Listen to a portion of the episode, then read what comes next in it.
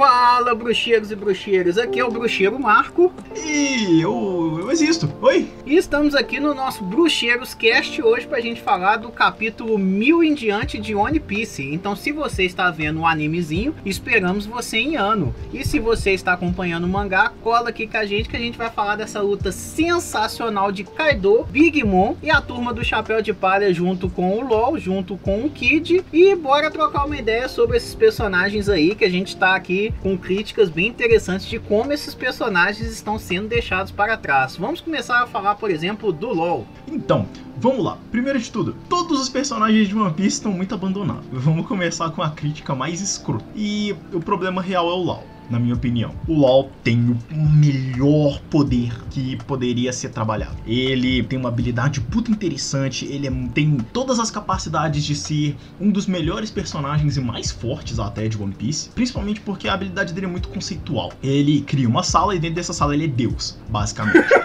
E, e aí que vem o grande problema. O Oda esqueceu totalmente do LoL. Porque ele não tem como usar esse poder overpower do LoL dentro desse arco e, e fazer esquecer o Luffy e o Zoro. Porque atualmente é só o Luffy e o Zoro que tem tido desenvolvimento. Vamos dar crédito pro Oda e vamos dizer que o LoL, ele, nesses dois anos desde o time skip, decidiu não melhorar em nada. Ele continua a mesma bosta do, do final, do, do antes de Salvold. Aí que vem. Isso só mostra que o Oda não pensou muito bem em desenvolver ele na hora e agora que ele iniciaria um desenvolvimento bom pro LoL.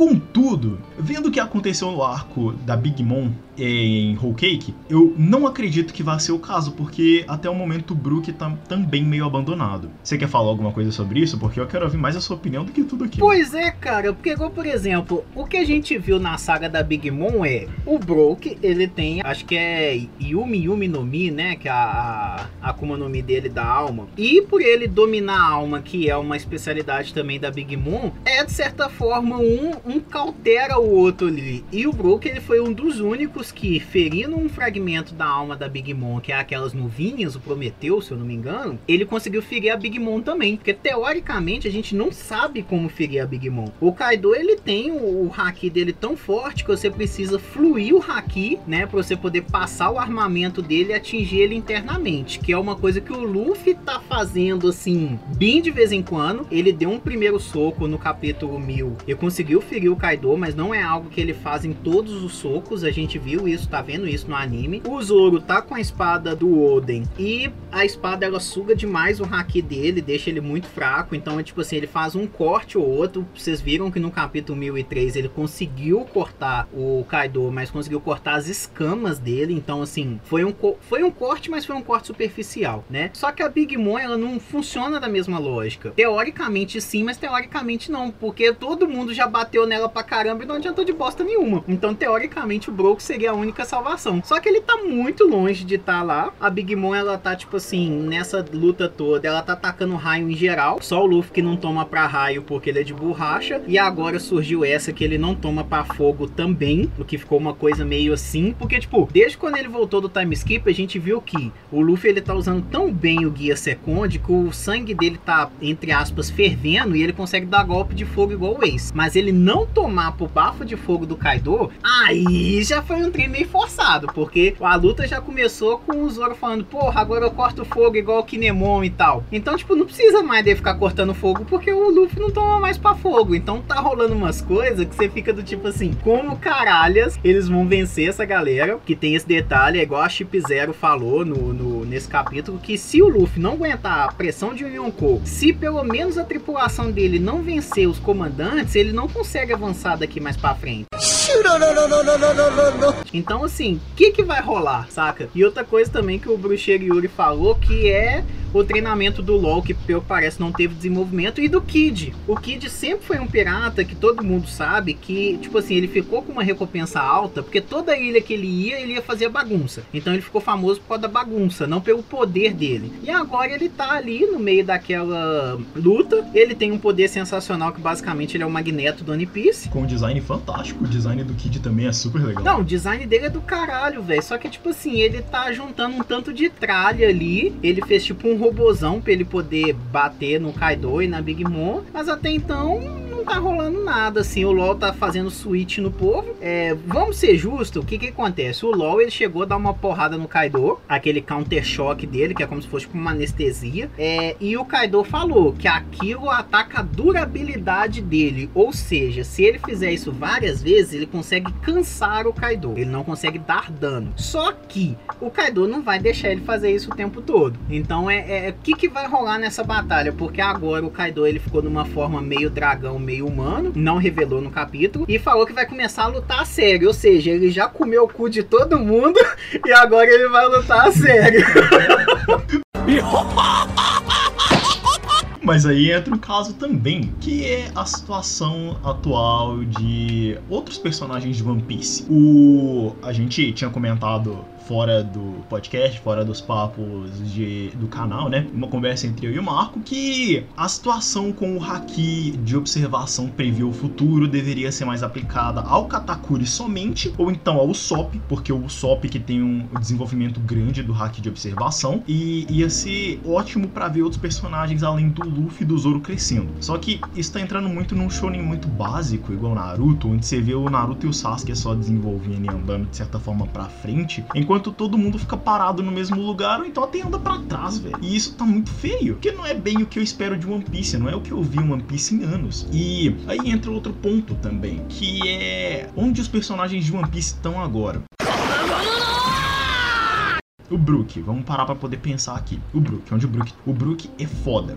O Brook foi o único capaz de ferir a Big Mom. Talvez nessa luta ele vá ter esse crescimento. No próximo 1004 a gente vai descobrir isso, desse esse desenvolvimento do Brook jogando para frente as coisas. Mas agora nesse momento o Brook tá parado. O Sanji, o Sanji virou um personagem de comédia. Ele pegou o lugar do Usopp. Sim. O Usopp ele tá parado também. Ele ganhou o haki de observação grande lá para poder ver a aura dos outros, mas ele tá parado. A Nami, a Nami não, é- não existe. A Robin, quem é Robin? Né? Quem mais tá no grupo? Porque, ah, tem aquele bichinho pequeno, bonitinho, com Chopper. chapéu, né? Eu não sei o que, que ele faz. Não, não, então, eu sei o nome dele. Eu sei como é o bicho, eu sei que o bicho é super legal, eu sei que o bicho é super interessante, eu sei as habilidades dele. Ele não existe. Não, pois é, nessa saga agora, do tipo assim, rolou um, um, um dos subordinados fudido do Kaido lá, ele começou a jogar um veneno em todo mundo, que era tipo um veneno do Kaeser, e petrificava as pessoas, as pessoas iam congelando e tal. E ele, no meio da treta ali, conseguiu administrar um soro. Legal, pegou, a- pegou o fato dele ser um médico. Mas, tipo assim, cadê a evolução desse personagem, saca? A Nami mesmo, cadê a evolução dela? Outro personagem também que eu bato na tecla, que eu falo muito, que ele brilhou muito em Dressrosa, e depois disso nunca mais falaram meio dele, que é o Franklin, velho. Tipo assim, o cara tá com tecnologia do pacifista no corpo dele, que é um dos, tipo assim, ele pegou um laboratório do Vegapunk, que é o, o- o maior cientista, que até hoje não mostrou ele e tudo mais. E, tipo, ele taca laser e bebe Coca-Cola. É só isso que estão fazendo Você me perdoa. Você me perdoa tanto, cara, porque eu vou falar contigo na moral. Eu esqueci do Frank total, cara. Você vê como é que o Frank tá muito trabalhado. Eu esqueci do Frank, cara. Pois é, ele, Cara- eles não estão distribuindo mais as habilidades, eles estão concentrando tudo em Luffy, em Zoro, e o legal era isso, era a gente ver como é que as lutas se encaixavam ali, porque fazia sentido se encaixar, do tipo, ah, tal personagem vai pegar tal personagem por causa disso. Tudo bem que esse encaixe sempre foi meio problemático, porque, tipo assim, o Zoro só pegava negro que tinha espada. Nunca que ele pegava um negro porradeiro, e quando pegava, era uma luta bem meio assim. Mas tinha encaixe, agora não, é tudo Luffy, é tudo Luffy, e, e isso já tá cansando, porque, tipo assim, é o X dessa saga. Como que eles vão fazer pra derrotar dois imperadores ao mesmo tempo? Que você precisa fluir o Haki, e a Big Mom que a gente não faz a mínima ideia. A gente só tem Brook, por enquanto, que feriu ela quando atacou a alma dela, porque ele, de certa forma, a Yumi Yumi no Mi faz ele dominar a alma dele, e a gente viu depois do arco que ele consegue, entre aspas, dominar a alma das outras pessoas também, com o som, né? Por isso que ele virou o Soul King. Mas como que isso vai ser usado na prática, a gente vai ter que esperar.